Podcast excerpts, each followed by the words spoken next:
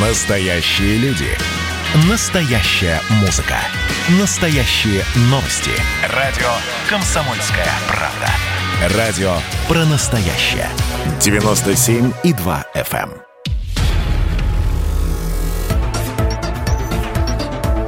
эм. Радио «Комсомольская правда» представляет фантастический проект «Мир дикого будущего». Серия пятая. Коронаштейн. Автор Наталья Кулагина. Читают Макс Антипов и Татьяна Каратеева.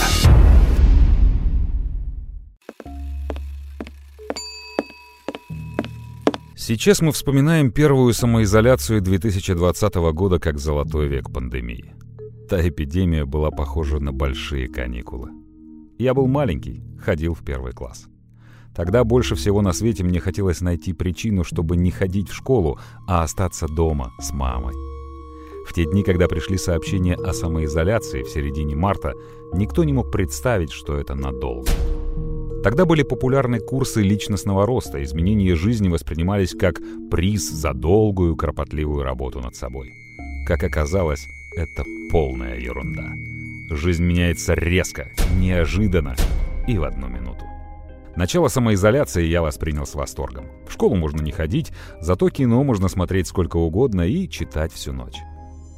Я не скучал по улице, потому что находил свое место в жизни среди драконов, богатырей и других героев древности. Впервые в жизни мама оставалась рядом со мной целыми днями, и для моего счастья ничего больше и пожелать было нельзя. Пару месяцев мы наслаждались играми друг с другом. Через два месяца мама начала нервничать. Она говорила, что деньги заканчиваются и прочее. Я знал, что деньги — это важно, но не понимал, насколько. Я был счастлив, что мы были рядом, что она никуда не бежала, не оставляла мне на плите холодные обеды, которые я, трусливо оглядываясь, задыхаясь от чувства вины, выбрасывал в мусоропровод. Чем скорее я избавлялся от скукоженных продуктов, тем быстрее мама готовила такие же. Но мне было все равно. Я любил маму. Если я о чем-то и мечтал в те времена, то чтобы самоизоляция не кончалась никогда. Желание мое сбылось, но я заплатил за него самым главным, что было в моей жизни.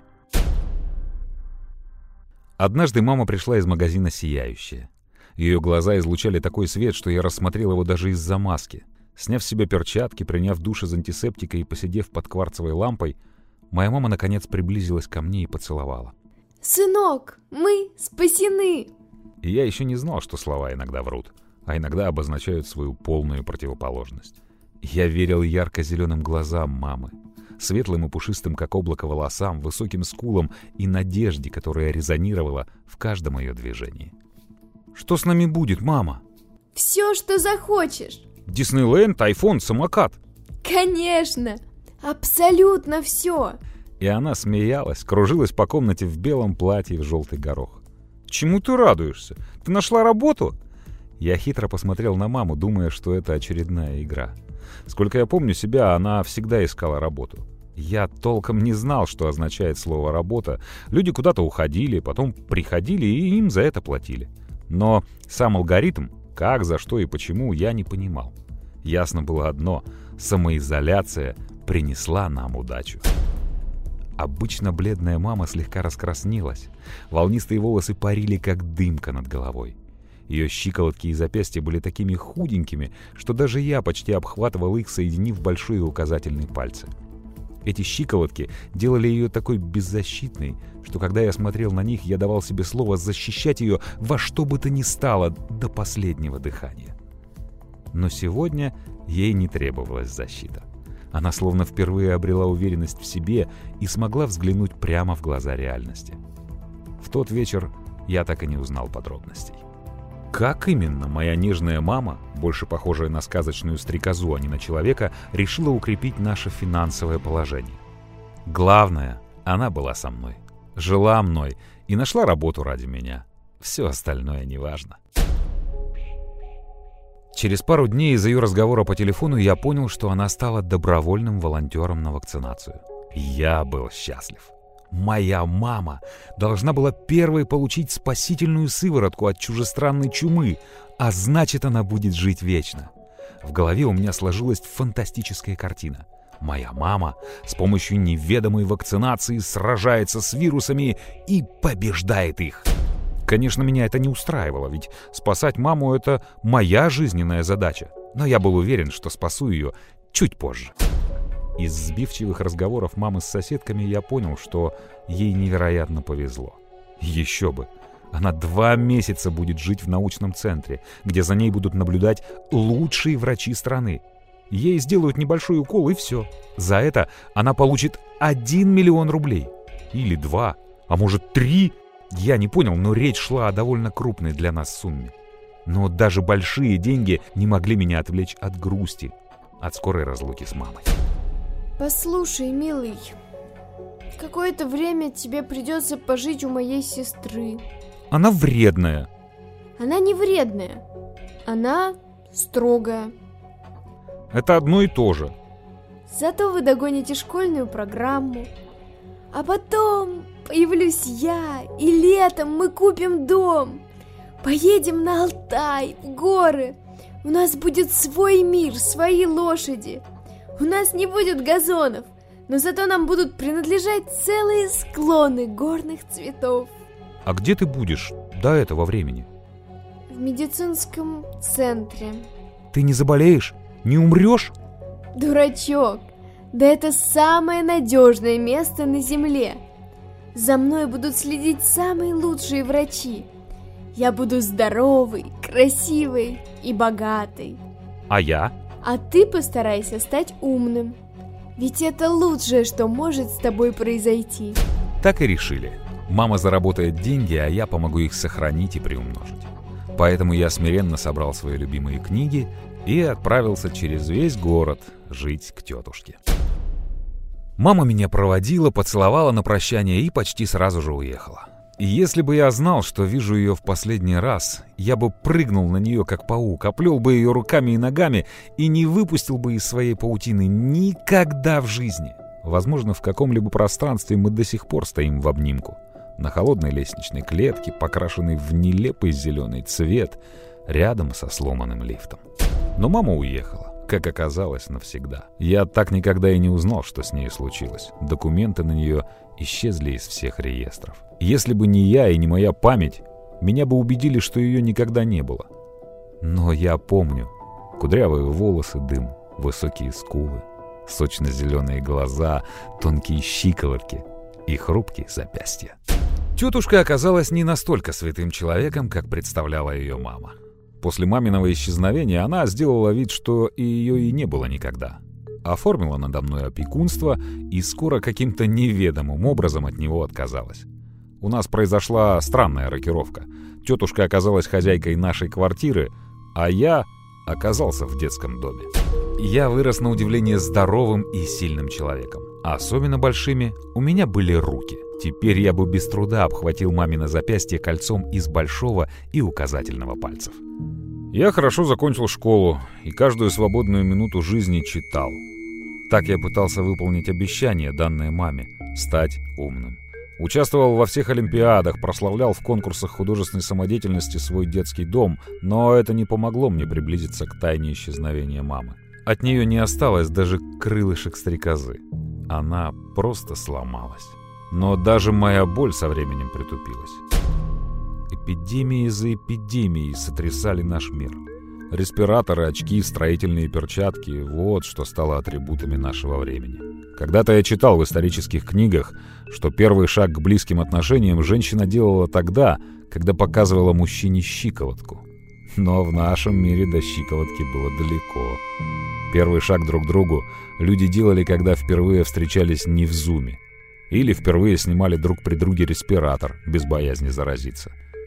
Мы жили так, словно живем не на планете Земля, а летим на биологической бомбе, начиненной всеми вирусами и инфекциями, которые можно было только представить. Как только население превышало 8 миллиардов человек, очередная эпидемия резко сокращала население на миллиард. Каждый человек на Земле мог запросто оказаться лишним. Иногда я задавал себе вопрос, почему мама не успела спасти мир? Но в глубине души я знал ответ. Она витала в облаках, была слишком мечтательной и не выдержала встречи с реальным миром. Он ее просто раздавил. как стрекозу. Но остался я, неуклюжий, как медведь, с большими ногами и руками. Я был создан для того, чтобы обнимать всех, кому не хватает любви. А еще у меня было красивое тело. Правда, с каждым годом его было видно все меньше и меньше.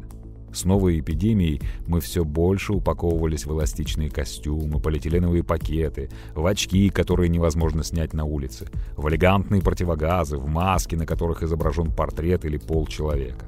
С каждым годом мы все больше брезговали находиться на улице или в других помещениях. Слово «воздух» стало синонимом слова «заражение». И чем больше мы дышали свежим воздухом, тем больше от него пытались отмыться дома с помощью антисептика. Мы жили под кварцевыми лампами. Наша одежда и кожа пропитались едким запахом, но ни один человек на свете не изменил бы этой лампе с солнцем. На прогулке мы выглядели как астронавты, которые впервые вышли на поверхность незнакомой планеты после десятков лет, проведенных в космическом корабле. Но в детском доме я снимал с себя тяжелый костюм и превращался из лягушки в принца. Говорят, я был красавчик. Непонятно с чего в 15 лет я пошел в рост и вширь. Я был звездой детдома, благодаря своей фигуре и зеленым глазам. Но из всех девочек, иногда наглых, иногда дерзких, мне нравилась одна. Я отдал ей имя — Стрекоза. Пугливая, застенчивая, с большими глазами. Она была молчаливой недотрогой. Но мне казалось, что если до нее кто-то дотронется одним пальцем, она просто истончится и сломается, превратится в труху. Я оберегал ее, хотя она долгое время об этом и не знала. Я нес за нее ответственность, дрался с парнями, чтобы они до нее не домогались, пообещал ворох шмоток девчонкам, чтобы они над ней не издевались. И вот настал день, когда эта пугливая стрекоза подняла глаза. Встретилась с моими — которые по привычке следили за ней, где бы она ни была, и словно на секунду зависли в своем полете. Она словно споткнулась у меня взглядом и покраснела. Детская любовь — это катастрофа. И как все катастрофы, она меняет жизнь в одну минуту. Когда наши глаза встретились, я поклялся умереть за эту девочку с сочно-зелеными глазами. С тех пор мы были неразлучны, как попугайчики до эпидемии. Во время одной из пандемий решили, что разносчиками заразы являются попугаи, и, разумеется, их истребили. Я стал для нее тем настоящим человеком, которым не стал для мамы. Весь мир для меня превратился в ее глаза. Я этими глазами клялся, боготворил, любовался, ну, если они были без эпидемиологических очков. Нежная тонкая шея, пушок над губой, запястье, легкая бледность. Все говорило мне, что наша любовь навсегда. Она была как птица, случайно залетевшая в наш мир. Казалось немного грубой правдой жизни, и этот холст будет испорчен навсегда. Но самой грубой правдой жизни оставались вирусы. Казалось, вирусы совершенно обезумели и вели борьбу за мозг людей. Все остальное, наши тела, наш страх, наше настоящее, у них уже было. Я уже говорил, что многие из нас были похожи на живых мертвецов. Формалином и антисептиками мы воняли все, словно родились и выросли в стерильном мире кунсткамеры.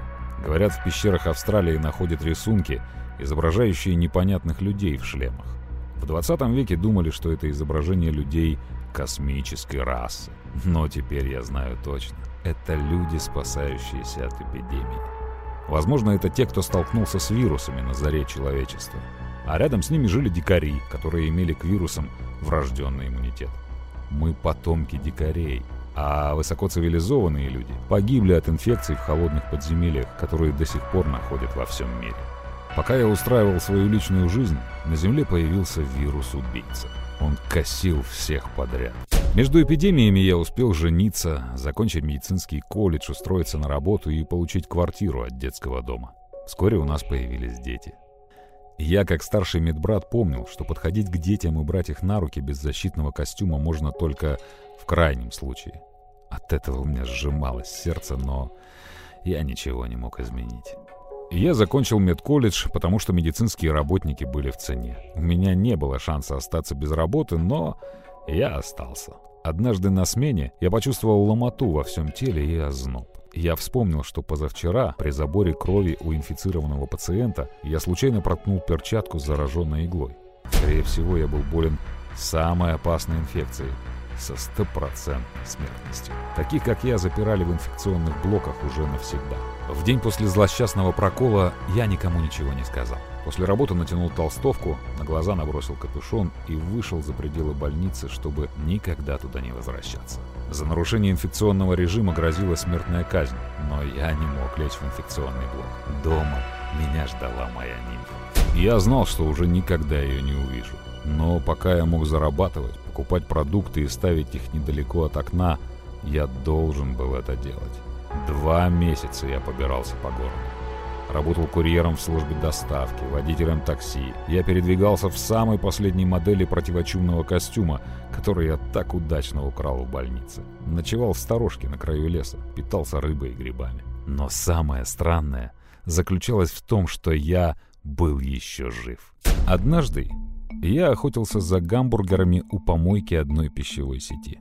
Народу там давно не было, город вымер но около заднего входа ресторана крутились курьеры, ожидая, пока приготовят еду. Иногда заказа не забирали, еды было слишком много, и она попадала в мусорные контейнеры. Мне повезло. На дне бака я разглядел почти идеальный бутерброд. Я засунул руку в бак, потом залез в него целиком, спрятался и съел свою добычу. Поднял глаза и понял, что это была ловушка. Меня развели, как обыкновенную голодную мышь. Рядом с баком стояли скорые, полицейские машины, а первыми на линии фронта тусовались военные.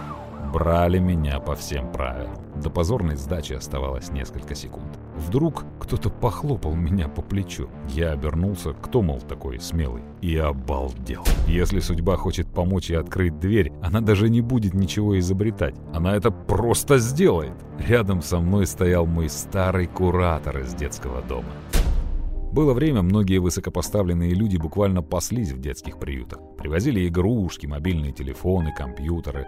Но мало кто оставался с нами надолго. А Василий Васильевич был другой. Несмотря на должность советника президента по медицине, он был похож на добрейшего старичка. В детстве он меня сразу отметил и взял под свое крыло. Он был моим единственным настоящим другом. По легенде считалось, что он рано потерял сына и нашел его во мне. Встретить его у помойки было стыдно и унизительно. Но я понимал, что он — единственный путь к спасению. И действительно, Василий Васильевич, словно не замечая моего плачевного положения, долго тряс меня за плечи, пытался подпрыгнуть, поцеловать, обнять, и в конце концов, пользуясь своим положением, буквально вырвал меня из рук эпидемиологической полиции.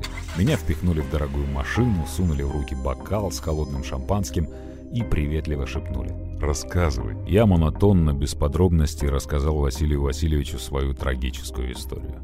И про жену, и про ребенка, и про несчастный прокол. Я заверил его, что абсолютно здоров, иначе в противном случае я был бы уже мертв. Василий Васильевич приказал водителю ехать в Центр генетических исследований. Я уже знал, что он там работает. Он провел мне экскурсию по зданию, показал уникальное оборудование, уговорил меня помыться, переодеться в чистую одежду молодого лаборанта и в своем кабинете угостил коньяком.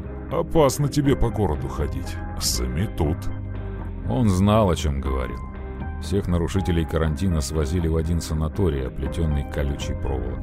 А что делать? Домой вернуться не могу. Работы нет. «Я тебе помогу». А чем вы можете мне помочь? «Я тебя устрою на работу». Где я могу работать? «Да прямо здесь». Как так? Все просто. От нового вируса треть планеты уже погибла. Если так пойдет дело, придется копать подземелье и сидеть там лет сто, а может двести. Вакцины нет, но есть один способ. Какой? Я предлагаю тебе работу. Оставайся волонтером на добровольных началах. Это по бумагам. А по понятиям я переведу твоей семье крупную сумму денег. Они не будут ни в чем нуждаться. Василий Васильевич назвал сумму, даже если я завтра умру, эта сумма покроет 50 лет их безбедной жизни. Я согласился. Я соскучился по чистому постельному белью, каше по утрам, а главное по осознанию того, что твой труд кому-то нужен. Но в ту минуту Когда я дал согласие на эксперимент, я почувствовал, как напряглась давно порванная нить с мамой. «Василий Васильевич, а что я буду делать?» Ничего. «Как так? Так не бывает». Ты будешь жить не один, а с группой добровольцев. Вам сделают один укол. Ты готов? «Конечно. А почему именно я?» Я хочу проверить, как ведет себя вирус в самом красивом, самом здоровом, одним словом, идеальном теле. Твое тело – лучшая ловушка для вирусов. Согласен? «Конечно. Я тот, кто из зада прорвался в рай. Я буду за него бороться. Завтра я познакомлюсь со своей группой волонтеров. Мы спасем этот мир, даже если он недостоин нашего спасения». Прошло три месяца со случайной встречи с Василием Васильевичем. Я живу при Центре генетических исследований в одиночестве. Все остальные уже умерли. Я последний. Сегодня меня лихорадит так, как никогда раньше. Наверное, завтра умру. Я мучаюсь, страдаю, но продолжаю жить. Из моего номера камеры убрали все зеркала. Я не знаю и не хочу знать, как я выгляжу. Боюсь, моя психика не выдержит этого зрелища. Я видел, как мучились и умирали другие. С них сходила кожа. Они покрывались струпьями, из которых лилась какая-то жижа.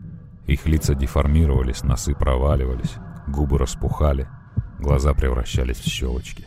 Это было гипертрофированное уродство. Они умирали в сознании, наблюдая, как мутирует и предает их тело. Три месяца назад мы смеялись, шутили, фотографировались на память. Называли друг друга спасителями человечества. Фантазировали о том, куда потратим деньги.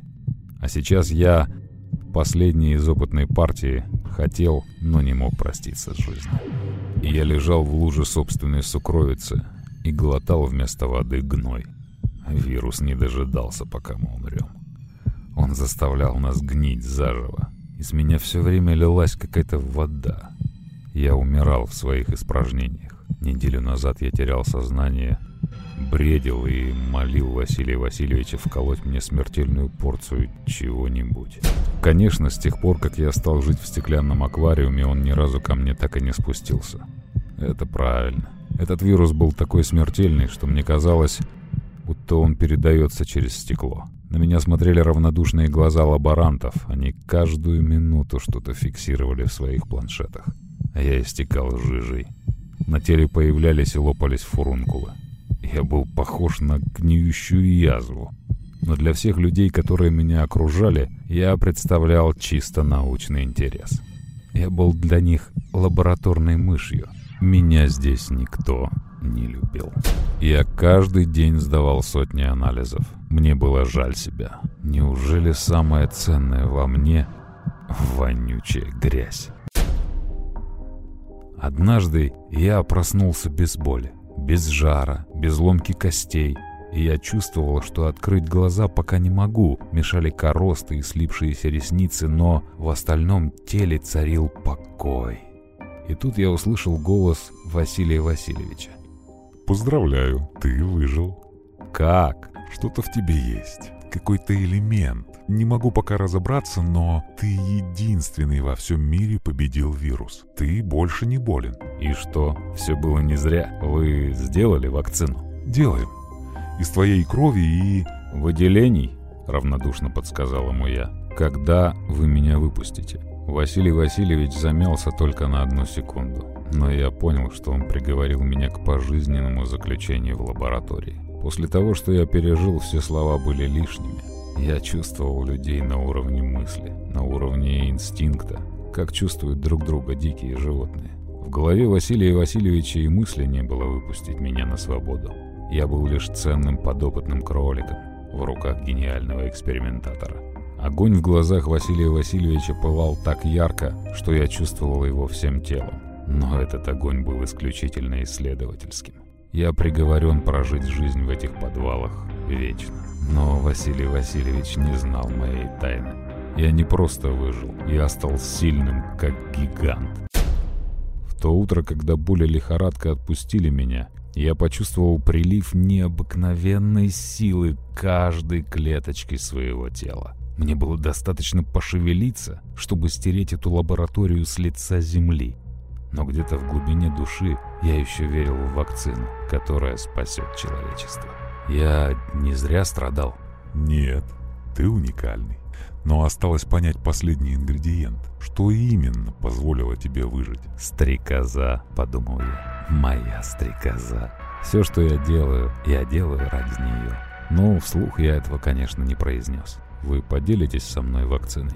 Есть только одна доза. Она идеальна. Но пока мы не смогли ее повторить. Эти слова вырвались из груди ученого, и я инстинктом зверя понял, что он прав. Есть одна доза, и все. Это пирова победа. Стоило ли ради нее так мучиться? Василий Васильевич скоро сослался на дела и ушел. Точнее, сбежал. Даже ему было трудно смотреть на гнойную, истекающую фурункулами массу, в которую я превратился.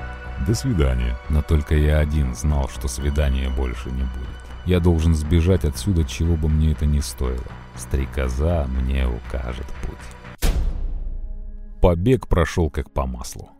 После своего чудесного воскресенья мне не хотелось ни спать, ни есть, ни пить. Ночью я видел так же отчетливо, как днем. Я слышал мысли всех, кто находился в этом здании. И вот пришла минута, когда наступила оглушительная тишина.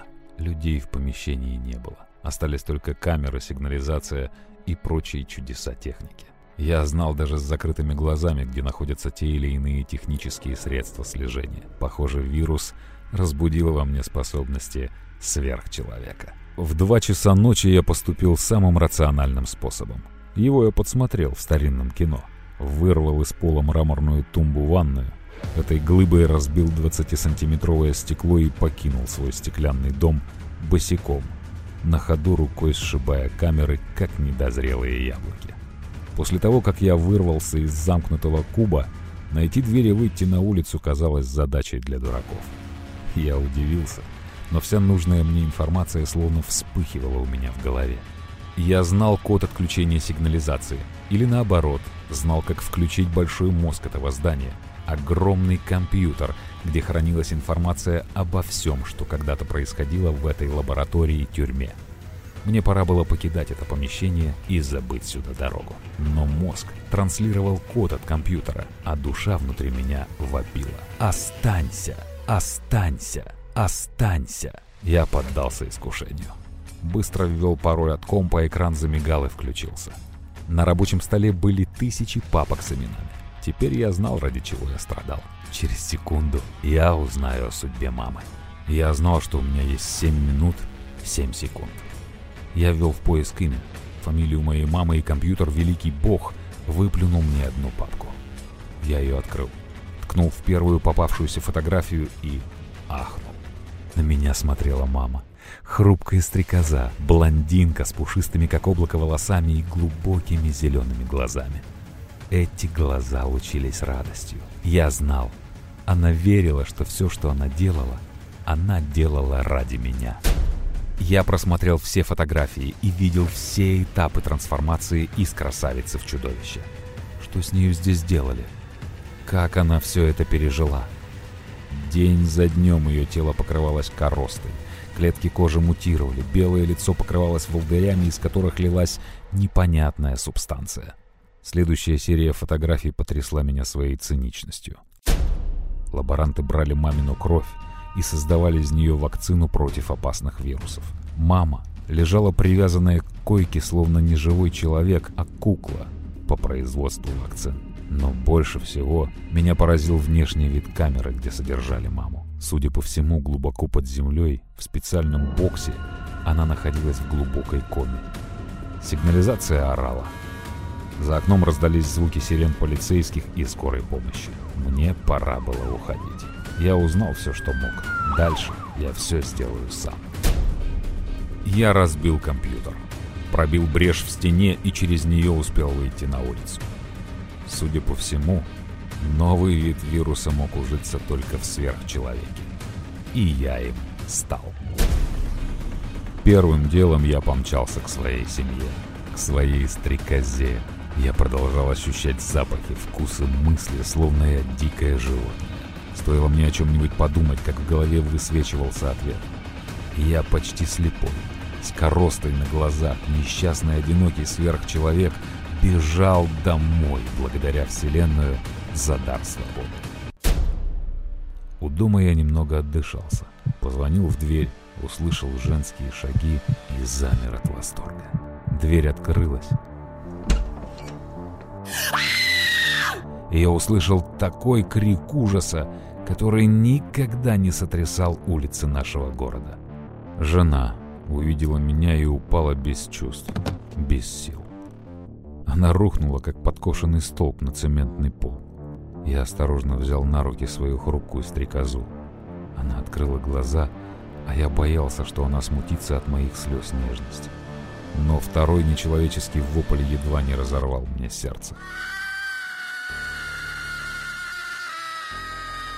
То, что меня не узнала жена, я еще мог принять, но то, что от меня в ужасе сбежал мой малыш, окончательно сломило мою волю. Я побежал на кухню за водой для жены, по пути отмечая новый ремонт. Значит, Василий Васильевич выполнил свое обещание. С деньгами у семьи все было хорошо. Когда я вернулся, жена лежала точно так же, но что-то смутило меня в ее позе. Она чуть-чуть изменилась. Я склонился над нею. Хотел напоить ее водой, но внезапно острая боль ошпарила меня изнутри. Жена нанесла мне ножевой удар в живот, а в спину ножом ударился. Пол закружился у меня перед глазами. Но не от боли, от предательства. Я не мог видеть, как мои близкие на глазах превращаются в убийц. Жена взглянула на меня мутными глазами и вновь потеряла сознание. От запаха или моего внешнего вида. Я погладил ее своей большой рукой. Хрупкую стрекозу нельзя сжать в руке. Она потеряет свой блеск. Я поцеловал жену в лоб и ушел навсегда от тех, кого любил больше всего на свете. Я не знал, что когда несколько месяцев назад выбрал путь спасения человечества, то обрек себя на полное одиночество. От меня разбегались все. Друзья, бывшие коллеги, бывшие сокурсники. На земле остался только один человек, который мог понять степень моего одиночества. И этот человек, как паук, плел для меня паутину где-то за спиной. Встреча с ним была неизбежна. Я к ней готовился и знал, что он где-то рядом. Он помнит обо мне. А пока я готовился узнать всю правду о своей жизни. Нашел сторожку, которая помогла мне в старые времена. Создал там нечто похожее на уют. Только мое сердце разрывалось от любви, которая была никому не нужна. Из меня продолжала литься какая-то жижа, похожая на сукровицу. Я истекал нежностью. Я так хотел за кем-нибудь заботиться, ухаживать, любить. И однажды я заметил в лесу юную девушку. То ли она сбежала из дома, то ли заблудилась, но меня привлек к ней особый запах. Запах стрекозы. Я не ошибся. У нее была тоненькая шейка, на узеньком лице выделялись огромные серые глаза. Маленький рот делал ее похожей на фарфоровую японскую куколку. Она явно заблудилась и мерзла. Я хотел ее спасти. Но когда я перед ней появился, страшный крик разрезал сумеречный лес. И очередная стрекоза с фарфоровыми крылышками лежала передо мной, грозила исчезнуть в небытие. Я не мог больше никого терять. Схватив ее в большие руки, я потащил ее в свою сторожку. Взбил ей подушку, положил на жесткую кровать, заварил чай из ромашки и ушел, чтобы не шокировать ее своим внешним видом при пробуждении. Так мы и жили, красавица и чудовище. Я ухаживал за ней, а она меня даже не видела. Мы научились жить в разные смены, но однажды я услышал, как она закашляла. В наше время это обозначало одно — она заразилась и скоро умрет. Очередная стрекоза грозила рассыпаться у меня в руках от объятий. Чем больше я их любил, тем больше я их терял. Это было проклятие. Я ухаживал за своей стрекозой и наблюдал за ее состоянием через щель в окне. Однажды я открыл ей дверь, чтобы она вышла на улицу. Я не хотел, чтобы она думала, что она пленница. Она вышла во двор, прогулялась, дошла до калитки. Сердце мое больно сжалось. Она постояла у дальнего забора и вернулась в дом. Я воспринял это как начало диалога и надеялся, что когда-нибудь она сможет ко мне привыкнуть. Но меня смущал ее кашель. Если я ничего не успею предпринять, она умрет. А я не мог больше терять своих стрекоз. И я отправился к одному человеку на земле, который был в состоянии меня понять. К Василию Васильевичу. Я пошел к нему за вакциной для моей последней любви в жизни. Легко открыл кодовый замок, проник в его дом, сел в мягкое кресло перед камином, взял сигару и открыл коньяк. Я был готов к встрече с другом детства. Он пришел домой через пару часов и уже почувствовал меня от самых дверей. Ты здесь? Да, Василий Васильевич. Как ты? Прекрасно. Но у меня есть к вам дело. Я знал, что он не сбежит и не упадет в обморок от моего внешнего вида. Мне нравилось, что у меня хоть с кем-то на планете есть дела. И какое? Мне нужен антидот. Зачем? Кому? Ты же совершенно один. Прости, но я знаю, как неловко вышло с женой. Да, она пыталась меня убить. Но дело не в ней. А в ком? Я встретил девушку, и она заболела. Мне нужна одна порция. А у меня и есть только одна. Понимаешь, что-то пошло не так. Я не понимаю, как это работает, но скоро мы все умрем. А останется один вирус. И где он будет жить? Наверное, в ядре Земли. Вирусы очень живучие и разумные. Они пытаются очистить территорию для чего-то очень важного. Они выводят себе подобное существо, сверхчеловека. А если он не появится? Погибнут все, и все начнется опять. История людей — это мираж. Все это ради вирусов. На самом деле, это они управляют планетой. Мне нужен антидот. Зачем? Все равно все погибнут. Мне нужна только одна порция. Послушай, думаю, ты поймешь. Я был из тех, кого беспокоила проблема перенаселения Земли. Мы предлагали разные варианты, чтобы этого не допустить. Стерилизация, принудительные процедуры, провокация бесплодия, но человечество неуклонно росло. Тогда я стал экспериментировать с вирусами. Они должны были поддерживать человеческую популяцию на одном уровне численности. Вирусы включались в работу, когда человечество грозило сожрать самих себя – мы думали, что все под контролем, но вирусы оказались умнее. Они вырвались на свободу и стали организовывать свою жизнь самостоятельно. Антидот не поможет. Мы не можем понять, какого идеального носителя ищет вирус. Он убивает всех на пути. Так это вы придумывали вирусы? Да, так случилось, что когда-то это казалось очень перспективным. Запускаешь вирус в город, выживают сильнейшие. Эволюция в действии. Вы знали мою маму? Конечно, она была человеком со сбоем в генетической программе. Она производила вакцину прямо в своем собственном организме. Каждая капля ее крови, ее кожа, ее волосы были источником вакцины. Она была природным антидотом. Так то, что мы познакомились, не случайность? Конечно, нет. Я узнал, что у твоей мамы есть сын. Помчался его искать, нашел и наблюдал за тобою. И с тобой все повторилось.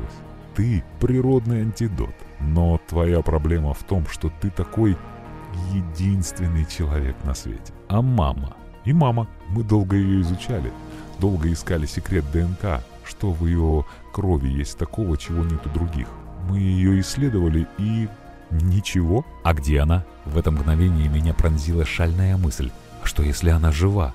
Она жива, ответил моим мыслям Василий Васильевич. Как? Почему я ее не проинтуичил? Василий Васильевич подошел к компьютеру, что-то подкрутил, и на экране появилась мама.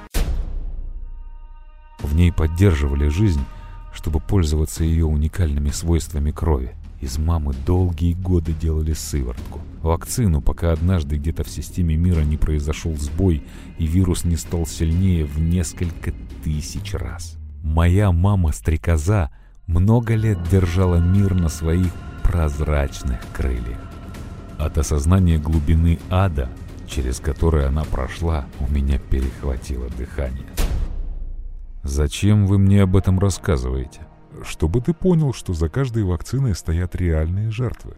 Неужели ты хочешь обречь их на страдания? У меня есть только один антидот — он сделан из твоей крови. Но есть еще что-то неуловимое, то, что я не могу понять. Без этого элемента антидот не работает. Неужели ты думаешь, если бы он работал, я бы так легко отпустил тебя разгуливать по городу? Глаза мои были мокрые от слез. «Мама, что они сделали с тобою? Почему у него хватает совести хвастаться своими преступлениями?» «Потому что я хозяин мира», — ответил Василий Васильевич на мой мысленный вопрос. «Вы просто пазлы в моем калейдоскопе, а я складываю их в отдельный узор». «Зачем вы мне все это рассказываете?» ты один сможешь оценить красоту моего замысла. Я твой творец, создатель. Ты сверхчеловек. У меня получилось. Я пас тебя с малолетства, загнал в ловушку и, наконец, получил тебя со всеми редкими клетками. Я твой отец, в глобальном смысле слова. Я тот, кто сделал сверхчеловека в своей лаборатории. Мне нужен антидот. Я не отдам тебе дозу. Она моя. И он при мне заглотнул содержимое пробирки, где находился антидот. В этот момент его ручной медведь вырвался на свободу, и я задушил его своими слишком большими руками. А ведь я этими руками хотел нежно брать запястье или щиколотку в круг, созданный большим и указательным пальцем. После момента расправы над сумасшедшим ученым я больше не терял времени. Я знал, что он не врал. Эта вакцина не работала без ингредиента. И ингредиентом был я. А точнее, моя любовь к стрекозам. Я ринулся на нижние этажи, в подвал, в подземелье, искать комнату, где этот маньяк до сих пор держит мою маму как удивительное насекомое в своей коллекции. На минус втором этаже я нашел ее в стерильной комнате, где все было приготовлено к тому, чтобы мама отдавала свою кровь. Я вырвал из нее иглы и трубки, прижал стрекозу к своей груди. Мама скользнула по мне своими зелеными глазами, улыбнулась и умерла. Я освободил стрекозу от заточения, вынул иглу Кощея Бессмертного из ее сердца и прорыдал над нею несколько часов. Ночью я на руках вынес маму на улице из ее многолетнего заточения. По пути в одной комнате я включил газ, а в другой разжег камин. Когда я с мамой на руках ушел из дома ученого достаточно далеко, за спиной раздался оглушительный взрыв.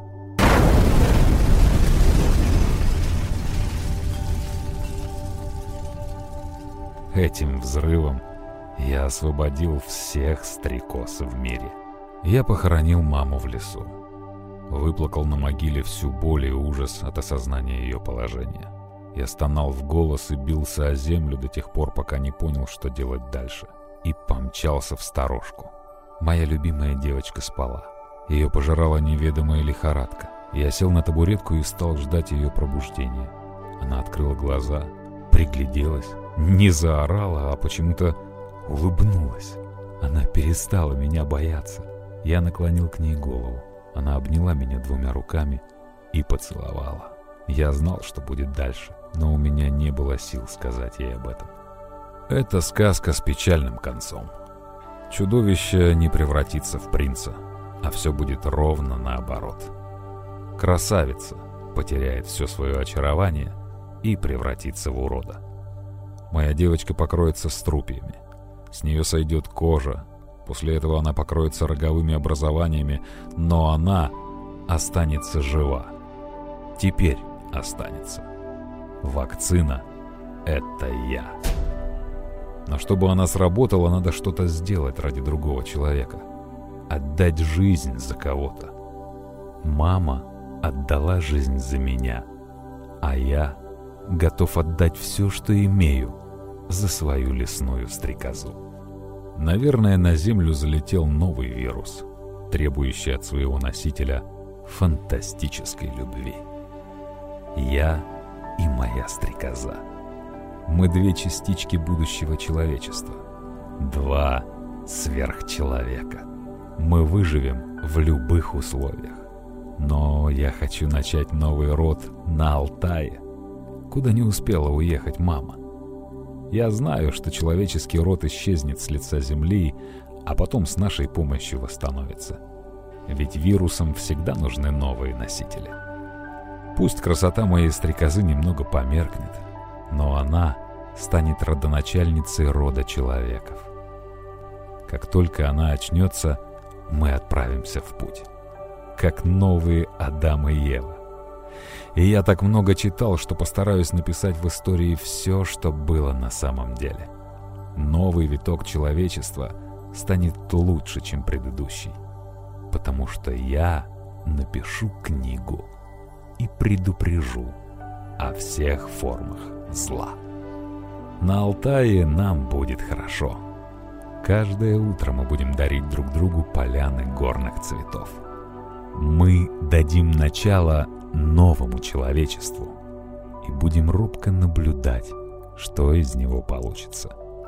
Только иногда, как два старых родителя, мы будем попадаться им на глаза и слышать вслед «Мам! А, мам, смотри, это снежные люди!»